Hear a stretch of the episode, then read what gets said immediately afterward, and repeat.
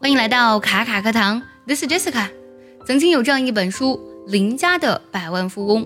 这本书的作者呢，寻访了很多位富翁，通过大量的事实对比，发现呢，其实真正拥有富人思维的人，都是拥有节俭这个特质的。今天呢，我们来分享一篇英语美文：Saving money is a rare skill。想不想和卡卡老师一样说出流利地道的英文呢？现在关注我的公众号“卡卡课堂”。就可以直接预约我的免费直播喽。节俭呢是一种稀缺技能。Many so-called life coaches will tell you that if a man loves a woman, he should spend as much money as possible on her without hesitation. Sadly, too many women believe in this, and that's why their lives have been so miserable. Why? Because it ignored an essential question where does money come from?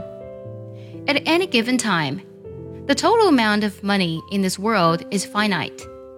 If you use some money here, you can't use them there. If you use this money to do this, you can't use them to do that. So, any money should be spent economically, no matter whether it's a man's money or a woman's money. If you don't do it, this money will eventually go through the net of businesses to someone who knows how to do it. Yes, doing business is a form of being economical.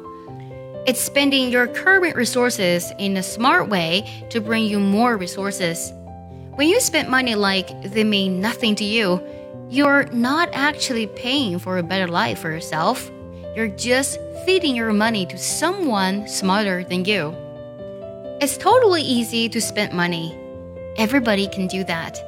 It's not something you can show off, and there is nothing in it to be proud of. On the other hand, saving money is a rare skill. Few people know how to do it, and that's why there have always been only an extremely limited amount of successful people in this world.